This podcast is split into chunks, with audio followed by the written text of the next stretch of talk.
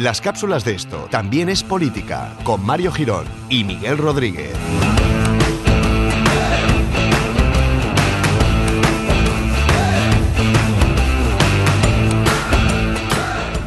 Hola amigos, amigas, eh, amantes de los jueves en general.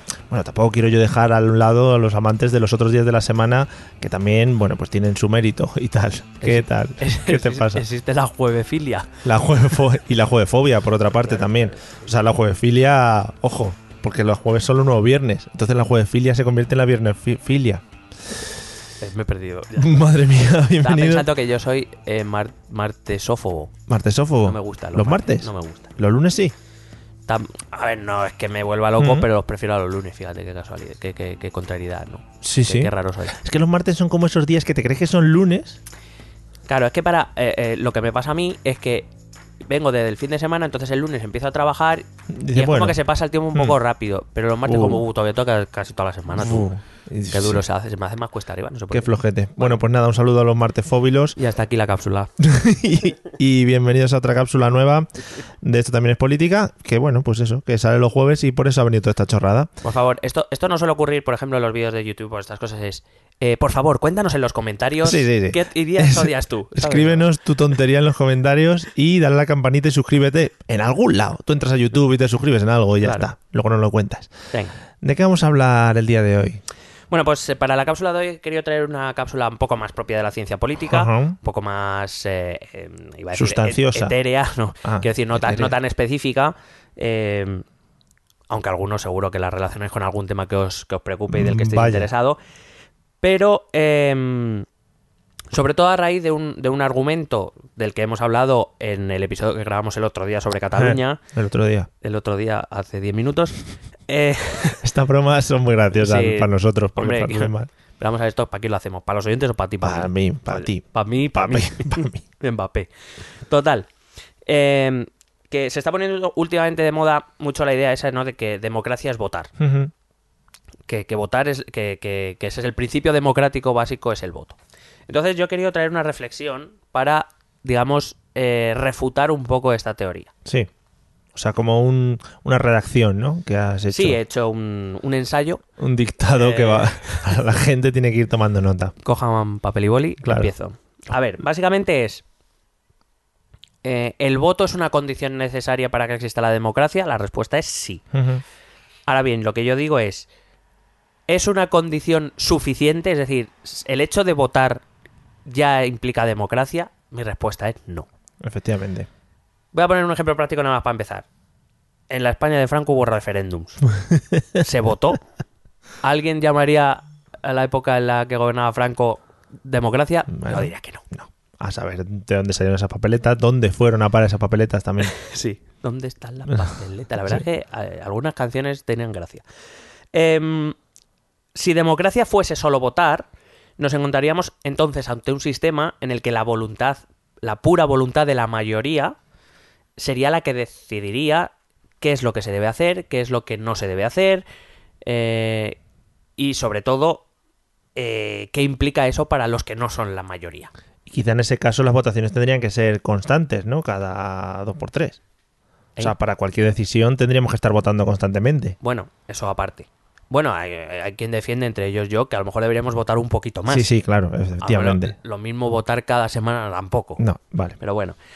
Pero votar un poquito más sí. En cualquier caso, em, tenemos que pensar que entonces lo que piense la mayoría es lo que se va a hacer y lo que piense la minoría. La, la minoría solo se va a dedicar a someterse y a callar. No puede hacer otra cosa. Porque no son mayoría, coño. Te lo Claro, estoy diciendo. Joder, pues haber votado más fuerte. Claro, entonces, según esta regla, mediante la cual se dice, no, eh, democracia es votar.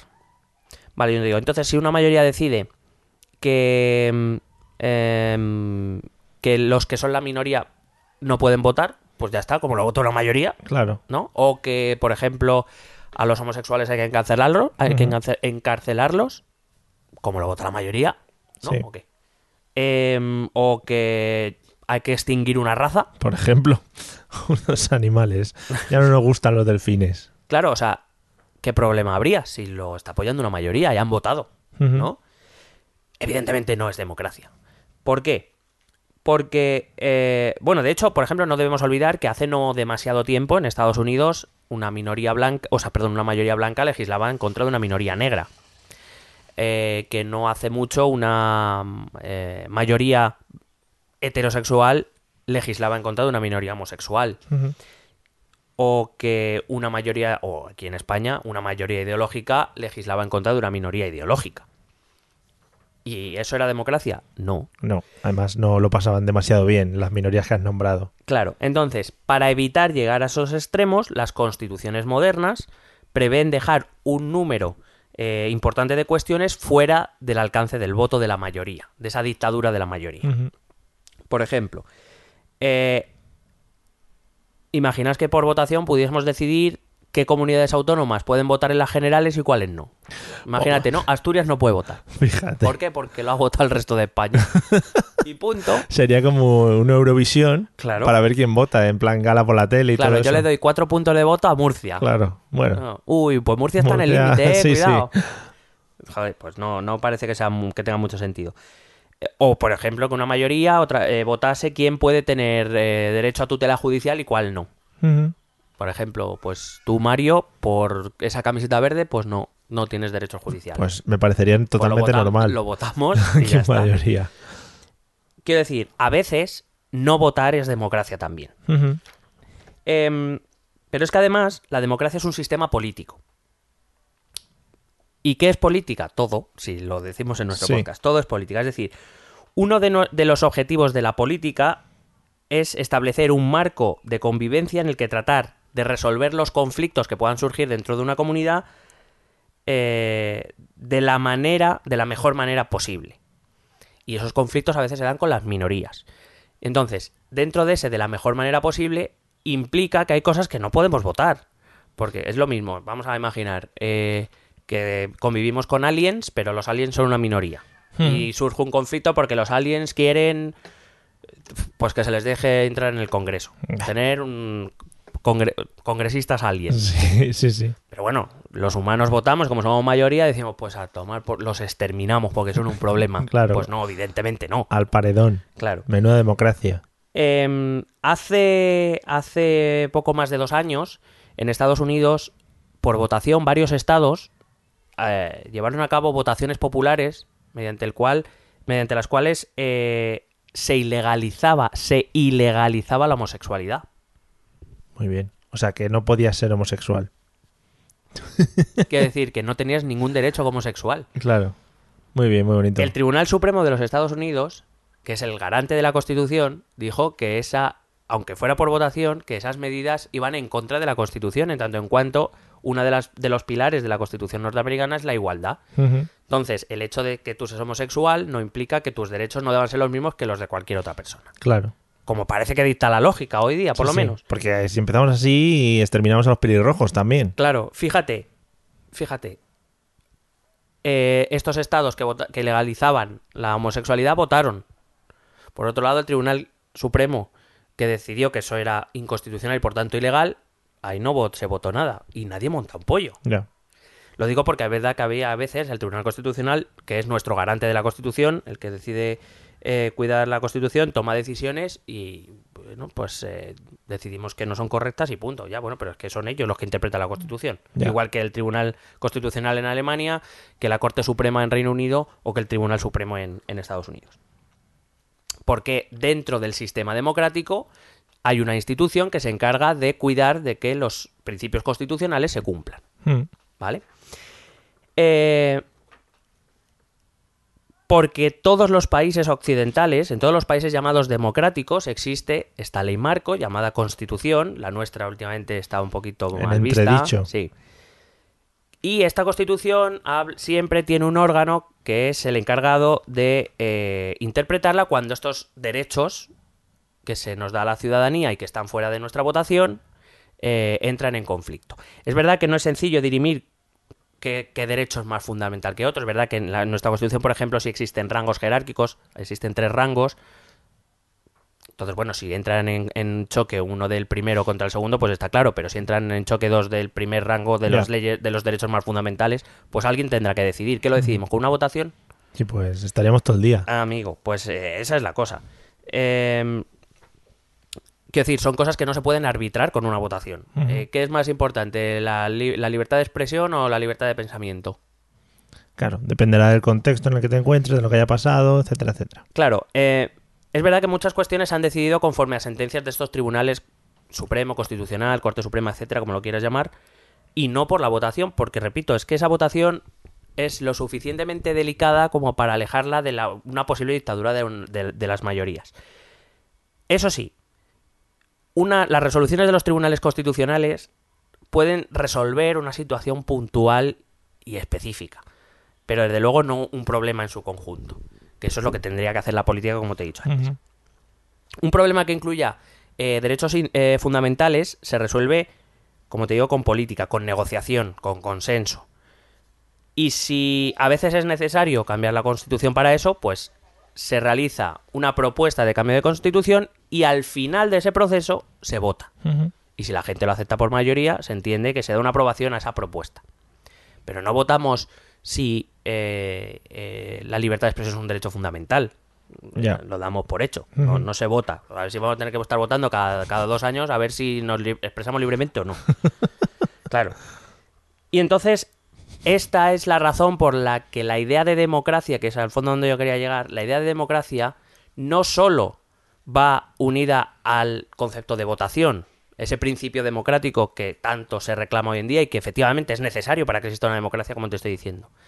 Pero también va unido irremediablemente a ese concepto que nosotros conocemos como Estado de Derecho. Ujú. Es decir, eh, ese principio de legalidad mediante el cual una mayoría no puede imponer constantemente su visión sobre ciertos asuntos a las minorías. ¿Con, con voto hay democracia? Sí, pero no solo. También necesitamos un Estado de Derecho, por lo menos como se entiende la democracia en el siglo XXI. Eh, y fíjate que aún así, esta, esta cesión, esta capacidad de, de- de votación, de cesión, las constituciones se votan en referéndum. Es decir, cuando nosotros votamos una... Bueno, nosotros, nosotros todavía no hemos tenido oportunidad de votar nada. Desgraciadamente, repito. Pero cuando se votó la Constitución del 78, en esa votación, tú lo- eh, con esa aprobación lo que se estaba haciendo es renunciar precisamente a votar ciertos derechos que van a quedar protegidos por esa Constitución. Claro. Con lo cual, eh, volvemos a lo mismo. Es una ley, una ley marco, en este caso la Constitución, eh, irremediablemente también va unida al, al principio democrático. Es una votación la que otorga a esos derechos eh, la calidad de que sean que, est- que estén fuera del alcance de las votaciones de las mayorías. Así que básicamente eso es lo que, lo que eh, he traído, esa idea de que votar es democracia, sí, pero no solo, no es suficiente. Y que el, el principio de legalidad, a día de hoy, por lo menos tal como se entiende en teoría política, es tan eh, principio de la democracia como, como el del voto. Que creo que a veces se nos olvida. Veremos, ¿crees que veremos en algún momento eh, un cambio en la Constitución, incluso un nuevo referéndum para, para el... Bueno, yo es que. eh, a ver, es verdad que en este, en este país la Constitución parece que es algo inviolable, o sea, no se puede tocar. Mm, Eh, no sé si es porque no se van a llegar a acuerdo. Creo que lo hablaba también en otro capítulo. Hombre, creo que hay acuerdos en los que es fácil ponerse de acuerdo, aunque solo Sí. sea por No. actualizar un poquito lo que viene siendo, ¿no? refrescarla, ¿no? Claro. Que le dé el aire. Y habrá otros en los que sea más difícil. Pero ahí es donde entra la política. Quiero decir, es que eso también es democracia, es el consenso, es la negociación. Sí. Es pensar que si quieres avanzar, lo más probable es que no puedes avanzar todo lo que quieras del tirón. Tendrás que ceder algo a los demás, porque eso es la convivencia democrática. Una convivencia que a lo mejor no se da si todos los me refiero, si solo el principio de voto se fuera el, el único principio democrático. Repito, porque pues a una mayoría le puede dar por cargarse a, a los que hacen podcast de política, por Por ejemplo. ejemplo, pues bueno, oye, tendremos cuidado. Más tranquilidad también te iba a decir para los demás. Yo ahora al salir a la calle iré mirando un lado y al otro por si está el frente antipodcast de política Sí, el- popular de Judea. Correcto. Pues eso, es, es básicamente la idea que quería traer hoy. Votar es democracia, sí, pero no solo. La ley es democracia, el principio de legalidad es democracia y la política es precisamente lo que, lo que maneja ese sistema político democrático. Muy bien, pues ya sabéis, cogéis este mantra y lo vais repitiendo cada dos por tres según vais andando por la calle, por ejemplo, que siempre está muy bien ir repitiendo cosas. Sí, y si os ponéis a andar como un zombie y lo repetís una y otra vez con voz Mm. así como desangelada, mucho mejor porque os vais a echar una risa cuando alguien salga corriendo Sí. o, os empieza a perseguiros. no- no. Seguramente. Bueno, vamos a aprovechar también este final de cápsula para agradecer a todas aquellas personas que nos han votado como poca revelación en los premios de la Asociación Podcast. Oye, muchísimas gracias. Estamos emocionadísimos. Sí. Eh, nos tendremos que plantear si, si vamos a la gala de los premios o no, pero ya lo veremos con más antelación porque tenemos unos asuntillos ahí que hacer antes. Hombre, y que te digo que si cae en martes, no, porque no me gustan los martes. No caen, caen sábado, caen sábado.